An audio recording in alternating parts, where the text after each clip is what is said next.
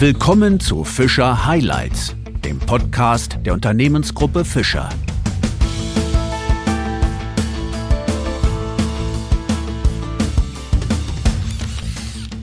Zu einer neuen Ausgabe von Fischer Highlights begrüße ich Sie sehr herzlich. Für unseren heutigen Gesprächspartner sind der Mittelstand und vor allem die Familienunternehmen von Berufswegen, aber auch persönlich eine Herzensangelegenheit.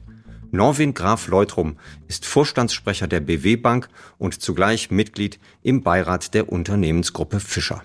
Mit ihm spreche ich über die Lage im deutschen Mittelstand. Außerdem diskutieren wir über Zukunft und Innovationen. Zwei Themen, die seit jeher den Mittelstand und die Familienunternehmen bewegen. Mein Name ist Wolfgang Pott. Herzlich willkommen bei Fischer Highlights Graf Leutrum. Guten Morgen. Graf Leutrum, ich würde gern direkt mit einem Rätsel in unser Gespräch starten.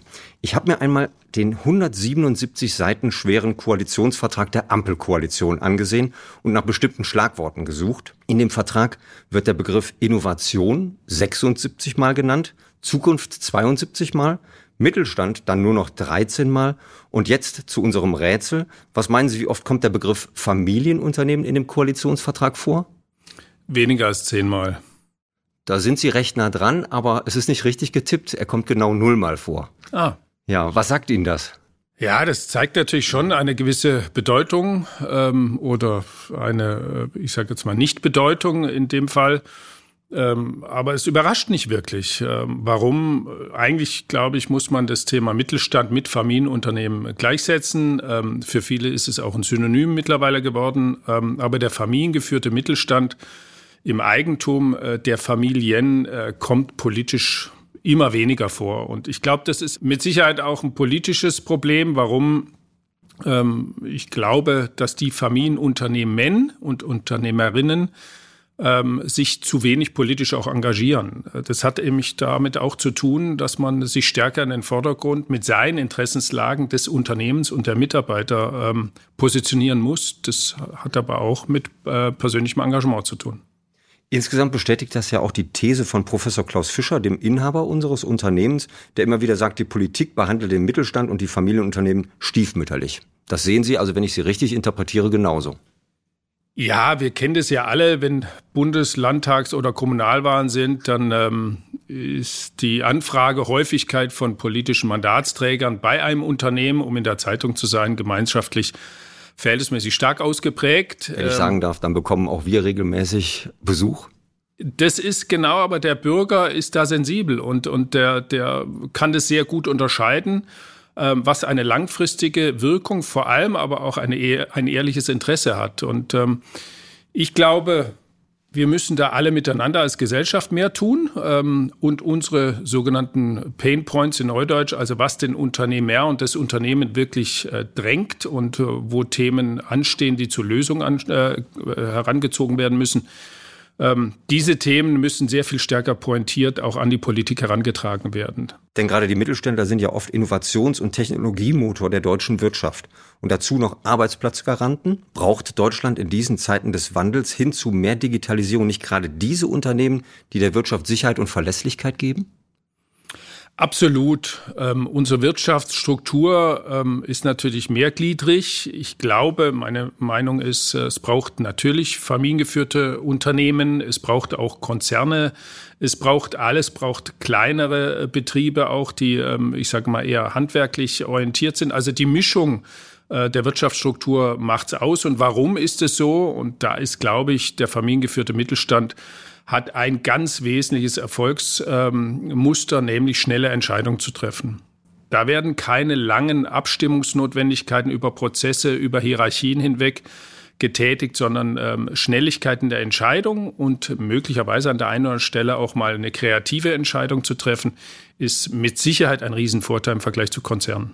Das können Sie sehr gut beurteilen und Sie müssen es tatsächlich wissen, denn Sie widmen sich als Vorstandssprecher der BW Bank einen Großteil Ihres beruflichen Wirkens den mittelständischen Familienunternehmen. Was begeistert Sie so sehr an diesen Unternehmen? Ist das irgendwie besonders das gesellschaftliche Engagement? Ist es oftmals die politische Haltung, die Sie ja gerade auch schon mal angesprochen haben? Oder sind es die Mitarbeiter, die oft auch eine sehr enge und im Grunde familiäre Bindung zu diesen Unternehmen haben? Also es ist auch vielschichtig. Ähm in der Regel sind es ähm, beeindruckende Persönlichkeiten, äh, die Unternehmerinnen und Unternehmer, die über mehrere Generationen ein Unternehmen übernommen, weiterentwickelt haben. Äh, und äh, der Grundtenor ist ja häufig, dass in die nächste Generation des Unternehmens mindestens so weitergegeben werden sollte von der Wirtschaftskraft, wie es übernommen wurde.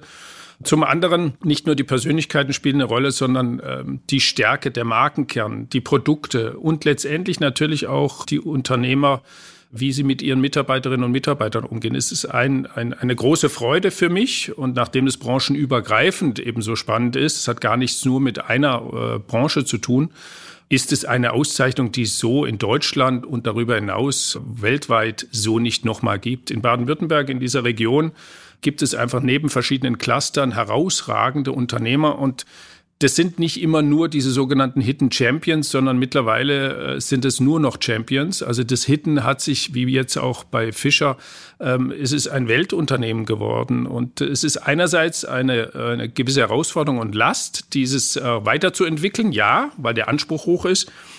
Aber ähm, meine große Freude ist einfach immer wieder, diese verschiedenen Kulturen der Handelnden und der Unternehmen kennenlernen zu dürfen. Das hört sich jetzt nach dem hohen Loblied auf den Mittelstand, auf den familiengeführten Mittelstand an. Nichtsdestotrotz, wo haben diese Unternehmen noch Nachholbedarf? Also mit Sicherheit ähm, Regulatorik, äh, staatliche Einflüsse, äh, Prozess, ähm, ich sage jetzt mal, äh, Erweiterungen führen dazu, dass die Entscheidungen oder die Tätigkeit verlangsamt wird in Summe. Ich stelle schon fest, dass es immer schwieriger wird, heutzutage ein Unternehmen mit großem Mut und ja, die Herausforderung aktiv auch anzugehen, weil einfach so viele übergeordnete Sachverhalte Einfluss nehmen. Ich glaube, meine persönliche Meinung dazu ist, Mut haben, Dinge neu zu probieren, äh, ja, mit den Mitarbeitern auch in einem hohen Freiheitsgrad Dinge auszuprobieren, ist eine absolute Stärke, die wir mal hatten, die wir auch wieder erlangen müssen. Und letztendlich zeigt ja auch leider diese pandemische Situation aktuell, dass staatliche Einflüsse häufig hinderlich sind. Überraschenderweise, vielleicht für die Politik, zeigt sich, jetzt nehmen wir mal wieder Fischer, dass ein Unternehmen vieles selber sehr gut regeln kann. Und bis hin zu letztendlich auch den Impfangeboten, wie sowas organisiert wird. Wir waren in Deutschland mal, äh, und es ist nicht so lange her, ein Vorbild an Organisation. Heute äh, gucken wir mit großer Ehrfurcht zum Beispiel nach Italien, wie organisiert nach dieser furchtbaren pandemischen Lage im letzten Jahr Italien diese Krise managt. Wir in Deutschland kriegen es nicht hin. Aber zurückzukommen auf die Firmen, äh, meine Meinung ist ganz klar, die Firmen können vieles sehr viel besser, als ihnen zugetraut wird. Und das sollte auch wieder die Politik wahrnehmen. Zum anderen auf Ihre Frage. Mut, Leidenschaft, Dinge mal auszuprobieren, neue Märkte zu entwickeln, neue Produkte auch zu entwickeln. Und das ist bei Fischer mit Sicherheit auch eine herausragende Kennzeichnung oder ich nenne es immer die DNA des Unternehmens. Mut haben, Dinge weiterzuentwickeln, weil das Unternehmen in seiner heutigen Funktion muss sich häuten, muss sich entwickeln und die Unternehmen haben sich über Generationen immer wieder neu erfunden. Und das ist auch ein Erfolgsmodell meiner Ansicht nach des familiengeführten Mittelstands.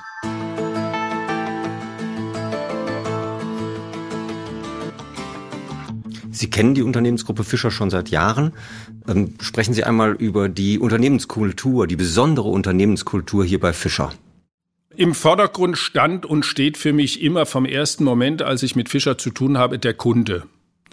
Natürlich spielt das Produkt eine herausragende Rolle, aber ich erinnere mich an Diskussionen mit Professor Fischer, der immer wieder die, die wirklich provokante Frage stellte, was ist, wenn der Dübel möglicherweise mal nicht mehr nachgefragt wird. Was ist dann unser ja, wesentlicher Markenkern? Und es zeigt einfach schon immer wieder über den Tellerrand hinaus zu gucken, sich nicht zurückzulehnen und im Erfolg zu sonnen, was sehr gefährlich natürlich ist, weil Fischer ist ein erfolgsverwöhntes Unternehmen. Aber immer den Aufbruch und das Neue zu suchen, die Chance zu suchen, auch Entscheidungen in diese Richtung mutig zu treffen, im Team zu treffen. Und die Kultur bei Fischer habe ich kennengelernt, ist eine ganz besondere. Warum? Weil die Mitarbeiter, ob jung oder erfahren, in einer besonderen Art und Weise wertgeschätzt und entwickelt werden. Also sie haben Freiräume, Dinge auch ausprobieren zu dürfen, ohne dass jede Führungskraft über die Schulter guckend meint, das geht nicht oder das müsste man anders machen. Und das hat mir von Anfang an extrem großen Eindruck gemacht. Und Fischer ist ein familiengeführtes Unternehmen. Das merken Sie, äh, wenn Sie zur Tür reinkommen. Hier ist ein besonderer Geist. Der hat damit zu tun, dass ein Mitarbeiter keine Nummer ist, sondern ich glaube, Professor Fischer hat unverändert den Anspruch, alle Mitarbeiter am Standort, zumindest mal am Hauptstandort, persönlich zu kennen. Ich habe ihn erlebt, auch in Auslandsstandorten. Er wird als derjenige, dem Fischer, ich sage mal, vieles aus der Vergangenheit zu verdanken hat, auch gesehen. Und die Menschen haben äh, ja in Fleisch und Blut einen Unternehmer vor sich, mit dem sie auch ihre Nöte, ihre Sorgen besprechen können. Und das macht viel aus, das stärkt das gegenseitige Vertrauen und der Unternehmer hat damit, glaube ich, auch nochmal ein größeres Vertrauen in seine Mitarbeiterinnen und Mitarbeiter, dass die im Sinne des Unternehmens die Märkte, die Produkte und letztendlich die Kundenlösungen auch entwickeln. Diese besondere Unternehmenskultur, die Sie gerade beschrieben haben bei Fischer, könnte auch einer der Gründe sein, weswegen aus der Belegschaft unseres Unternehmens 20 mal mehr Patente pro Mitarbeiter angemeldet werden als im Durchschnitt der deutschen Wirtschaft. Ich finde, das ist eine beeindruckende Zahl. Wenn Sie einmal einen Blick auf unser Unternehmen nochmal werfen, würden Sie das auch so sehen, dass Unternehmenskultur, Patente, Zukunft, auch ein wichtiger Begriff, mit dem Sie sich regelmäßig beschäftigen, dass das alles zusammenhängt? Absolut. Bevor ich auf die Patente gucke, gucken wir als Bank natürlich auch immer, was sind so die Forschung und Entwicklungsaufwendungen anteilig vom Umsatz. Und da ist Fischer auch bekanntermaßen über viele Jahre, nicht äh, nur Jahre, sondern auch Jahrzehnte herausragend. So wie Sie Fischer beschreiben, scheint aber Fischer so in der gesamten deutschen Wirtschaft vielleicht eher eine Sonderrolle, eine Ausnahme einzunehmen. Denn insgesamt wirkt Deutschland bei Innovationen gegenüber anderen Unternehmen, vor allem auch gegenüber China, regelrecht abgehängt. Was muss die deutsche Wirtschaft besser machen, um im internationalen Vergleich den Anschluss nicht zu verlieren? Was ich vorhin sagte, Thema Mut, unternehmerischen Mut haben, Dinge aktiv zu gestalten ist, glaube ich, die Grundvoraussetzung. Sich nicht bequem und satt zurückzulehnen. Und das ist eine große Herausforderung für uns. Wir sind verwöhnt über die letzten Dekaden. Wenn man so die letzten zehn Jahre sich anguckt, wie die Wirtschaft sich entwickelt hat, dann erkennt man viele Unternehmen nicht mehr wieder, wie sie heute dastehen, von der Kapitalstruktur her, aber auch von der, vom Cashflow und generell von ihrer internationalen Aufstellung. Das ist aber auch eine, eine wirkliche Herausforderung für die Zukunft. Warum? weil dieser Weg muss aktiv weitergegangen werden. Und es setzt voraus, dass ich immer wieder neue Märkte, und jetzt nehmen wir die Thematiken, wie sich Märkte zum Beispiel im asiatisch-pazifischen Raum entwickeln, trotz aller Herausforderungen, das sind wesentliche Zukunftsmärkte, auch für Fischer, für den Mittelstand und die Familienunternehmen. Und wir müssen uns damit auseinandersetzen in der Form, als dass wir nicht die Bedenken immer in den Vordergrund stellen, sondern eher die Chancen. Dahingehend auch überlegen, welche Produkte können lokal für diese Märkte von besonderer Bedeutung sein, die möglicherweise das hehre Ziel oder die, die Vorstellung eines deutschen Ingenieurs in Teilen vielleicht nicht befriedigen, aber es geht darum, dass wir die Märkte befriedigen. Und die Kunden der Zukunft spielen eben nicht nur in den entwickelten Märkten eine Rolle, sondern eben auch in deutlich globaleren Märkten, wie gerade angesprochen. Sie hatten eben einmal das Stichwort erfolgsverwöhnt genannt mit Blick auf die deutsche Wirtschaft. Hemmt das so ein bisschen? Lähmt das regelrecht? Sind wir zu erfolgsverwöhnt, um uns zu sehr mit der Zukunft zu beschäftigen? Ich glaube ja. Es ist ja vielleicht in jeder Persönlichkeit oder der Natur liegend, wenn man Erfolg hat, hart dafür gearbeitet ist, dass es eben dann eine, eine gewisse Bequemlichkeit sich einstellt, dahingehend, es wird schon so weitergehen. Das ist definitiv nicht der Fall. Der Hunger anderer äh, Länder, die deutlich weniger entwickelt sind, ist viel größer als bei uns. Wir können auch an vielen Beispielen von einzelnen Industrien sehen, dass gewisse Industrien nie mehr zurückkommen werden. Wenn Sie heute sehen, wie die IT- oder Telekommunikationsbranche, gerade was mobile Telefone angeht, entwickelt wird, da wird heute State of the Art die aktuelle Generation produziert in Gebäuden in Taiwan, in China von den großen Konzernen und daneben entsteht schon in Milliardeninvestitionen die nächste Generation und die übernächste im großen Gebäude mehrere Milliarden groß wird gerade aufgebaut. Das heißt, da ist eine solche Schnelligkeit, auch was die, die, den Verfall des Marktpreises am Weltmarkt angeht, der einzelnen Technologien spürbar. Man muss sich weiterentwickeln.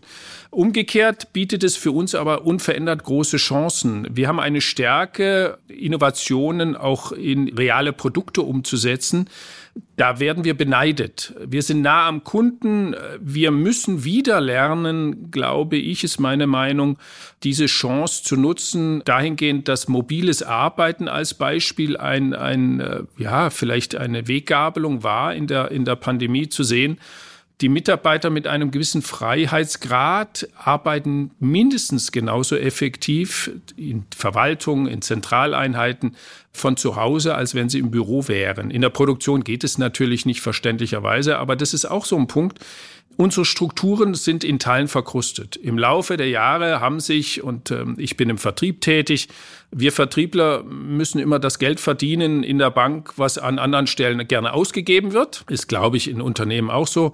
Und da muss man sehr darauf achten, dass wir eng am Kunden sind und was bringt uns welche Investition für den Kundenerfolg. Und diese Frage vom Kunden her denken führt dazu, dass sich an der einen Stelle die Dinge auch relativieren und ich sage auch dazu immer, jeder Mitarbeiter ist der eigene Unternehmer. Also wenn bei uns in der baden-württembergischen Bank äh, vorm Haus, auf der Straße oder in einer Kantine ein Taschentuch auf dem Boden liegt, als Beispiel hebe ich es auf, weil es ist mein Unternehmen und ich möchte gerne so dieses Unternehmen gestalten, ähm, dass es, äh, ich sag mal, das Gefühl einem gibt, ich bin der Unternehmer. Und ich glaube, da müssen wir wieder hinkommen, ähm, in eine Eigenverantwortlichkeit, die Freiheitsräume, die wir haben, auch aktiv zu nutzen oder aktiver zu nutzen.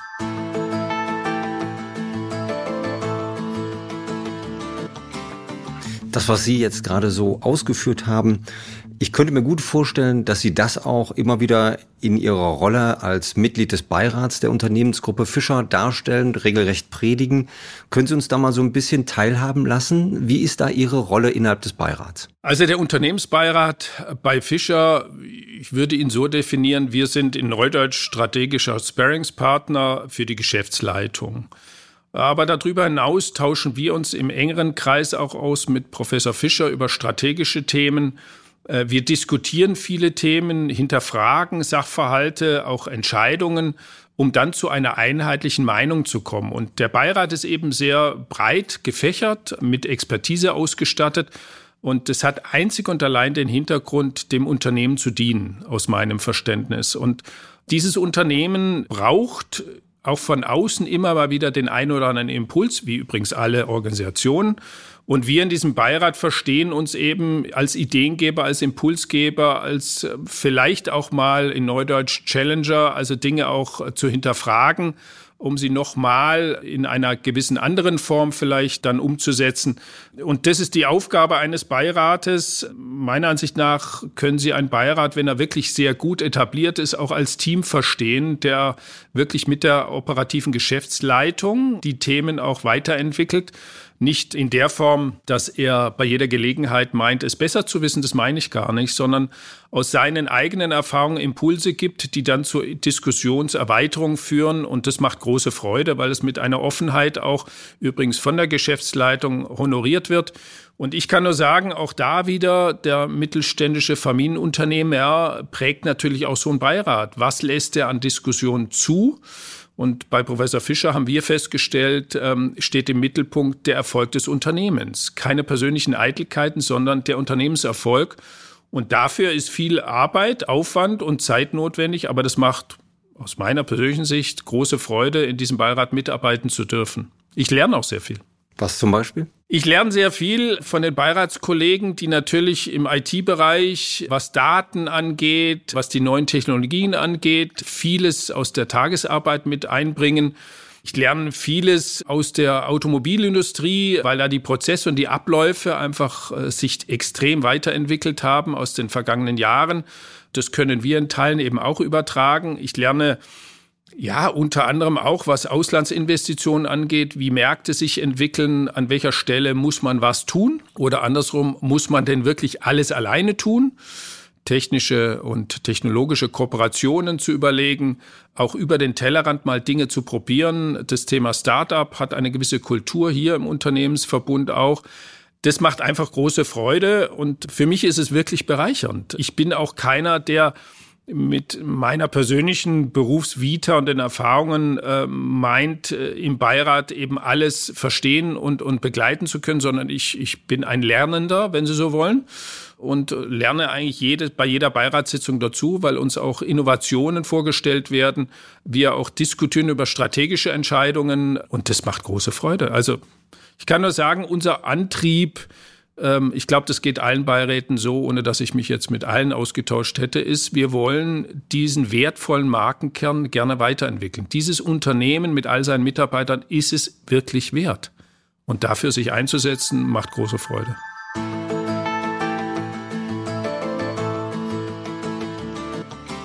Graf Leutrum, ich würde gerne einmal mit Ihnen zusammen einen Blick über Wirtschaft und Unternehmen hinauswerfen und zwar auf unsere Gesellschaft. Vor welchen Herausforderungen steht aus Ihrer Sicht unsere Gesellschaft in den kommenden Jahren? Wir sehen ja schon allein in aktuellen Diskussionen und Auseinandersetzungen im Zusammenhang mit Corona, wie teilweise sensibel, labil und sogar auch gespalten unsere Gesellschaft ist. Da sprechen Sie einen ganz wichtigen Punkt, finde ich, an, der gesellschaftlich ähm, eine hohe Relevanz hat, aber damit eben auch für die Unternehmen. Und was ich feststelle, und nicht erst seit Corona, sondern auch vorher schon, ist, dass unsere Gesellschaft sich entwickelt hat zu einer Gesellschaft von vielen Egoismen. Der an sich Denkende, der sich und, und seine Umgebung versucht zu optimieren, war derjenige viele, viele Jahre lang, ja, der wurde anerkannt. Und wir müssen meiner Ansicht nach diese Weggabelung oder diese Situation aktuell auch dafür nützen, dass wir Solidarität in einer Gesellschaft wieder anders verstehen und interpretieren. Dazu gehört eben auch, persönliche Freiheitsgrade nicht immer nur in den Vordergrund zu heben, sondern ganz bewusst zu überlegen, wie kann ich der Gesellschaft dienen? Was ist gut für die mehrheitliche Gesellschaft? Also auf Ihre Frage zurückzukommen, ich glaube, unsere Gesellschaft mm, ist geprägt von Selbstoptimierern. Wir müssen gemeinschaftlich alle und jeder an seiner Stelle wieder einen Schritt uns hinterfragen, was ist für die Gesellschaft gut? Wie kann ich mich einbringen und nicht immer fragen, äh, was ist mein Vorteil an der oder jener Stelle? Sie haben es jetzt eher allgemein formuliert, aber bringen Sie uns die Person Graf Leutrum noch einmal etwas näher. Ähm, wie bringen Sie sich ein innerhalb der Gesellschaft? Was tun Sie? Also es gehört das Ehrenamt natürlich dazu, ähm, finde ich. Das ist meine Überzeugung. Ähm, das kann, dass, da, dass da wäre? Äh, das ist vielfältig. Das ist in kirchlicher Hinsicht ein Ehrenamt oder ein Engagement. Es ist in gesellschaftspolitischer Richtung ein Engagement, zum Beispiel ähm, in einem öffentlichen Institut, nämlich dem Haus der Geschichte in Stuttgart. Ein Ehrenamt zu tätigen, weil ich überzeugt bin, nur wer die äh, Geschichte, die eigene Geschichte kennen kann, die Zukunft auch mitgestalten. Das haben schon viel intelligentere Menschen als ich vorher gesagt. Aber da ist was Wahres dran. Es hat damit zu tun, in Schule, auch wenn die Kinder nicht mehr in der eigenen äh, oder in der schulischen äh, Ausbildung sind, trotzdem sich für die Erziehung, schulische äh, Erziehung weiter zu engagieren. Auch das mache ich weiterhin in einem, äh, ja, Internat in einem Jesuitenkolleg im Schwarzwald, also nicht so ganz weit weg von hier. Auch das ist mir wichtig, was zurückzugeben. Äh, die Erfahrung, die man in der ja, Unternehmerwelt, in der äh, beruflichen Perspektive sozusagen gemacht hat, dann auch äh, zurückzugeben, weil die jungen Menschen ja, wahnsinnig viele Möglichkeiten heutzutage haben, aber diesen vielen, vielen Möglichkeiten führen zu einer Orientierungslosigkeit. Es ist ganz schwierig, den richtigen Weg zu finden. Wenn Sie so wollen, vor lauter Bäumen den Waldweg dann zu suchen, ist eine Herausforderung. Ja, ich bin äh, sportinteressiert, ähm, nicht mehr sportlich engagiert jetzt im Verein, aber das habe ich auch eine Zeit lang gemacht. So, und nachdem ich beim öffentlich-rechtlichen Institut arbeite, haben wir uns auch ganz bewusst, ja, nicht nur entschieden, sondern das ist äh, mit der Tätigkeit verbunden, dass wir uns politisch neutral zu verhalten haben, aber privat bin ich natürlich ein politischer Mensch. Also es ist eine vielfältige ja, Tätigkeit, das, was einen interessiert, aber wo man auch Dinge zurückgeben kann, finde ich, ähm, ist ein ganz wertvoller äh, Ausgleich zum beruflichen Alltag.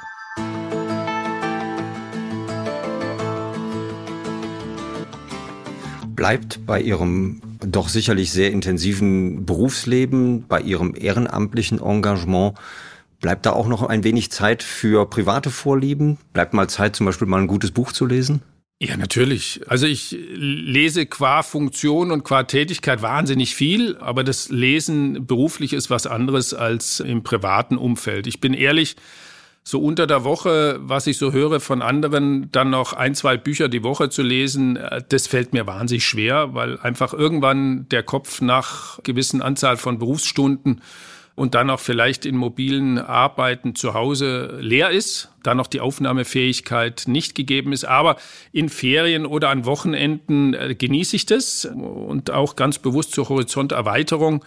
Ja, man bewegt sich einfach in anderen Richtungen und entwickelt auch Interessen. Äh, das ist so, der berufliche Alltag ist schon sehr belastend in der Form und ausgefüllt, aber wir müssen alle miteinander auch so ein bisschen unsere Interessen auch entwickeln für die Zeit nach einem Beruf, wann auch immer das sein mag. Mhm.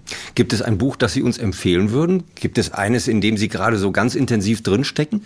Ja, ich habe mehrere Bücher gelesen ähm, vor kurzem und äh, eins hat mich ganz besonders beeindruckt. Das war zum einen äh, ein Roman, der sehr ergreifend war. Der hieß Vom Ende der Einsamkeit.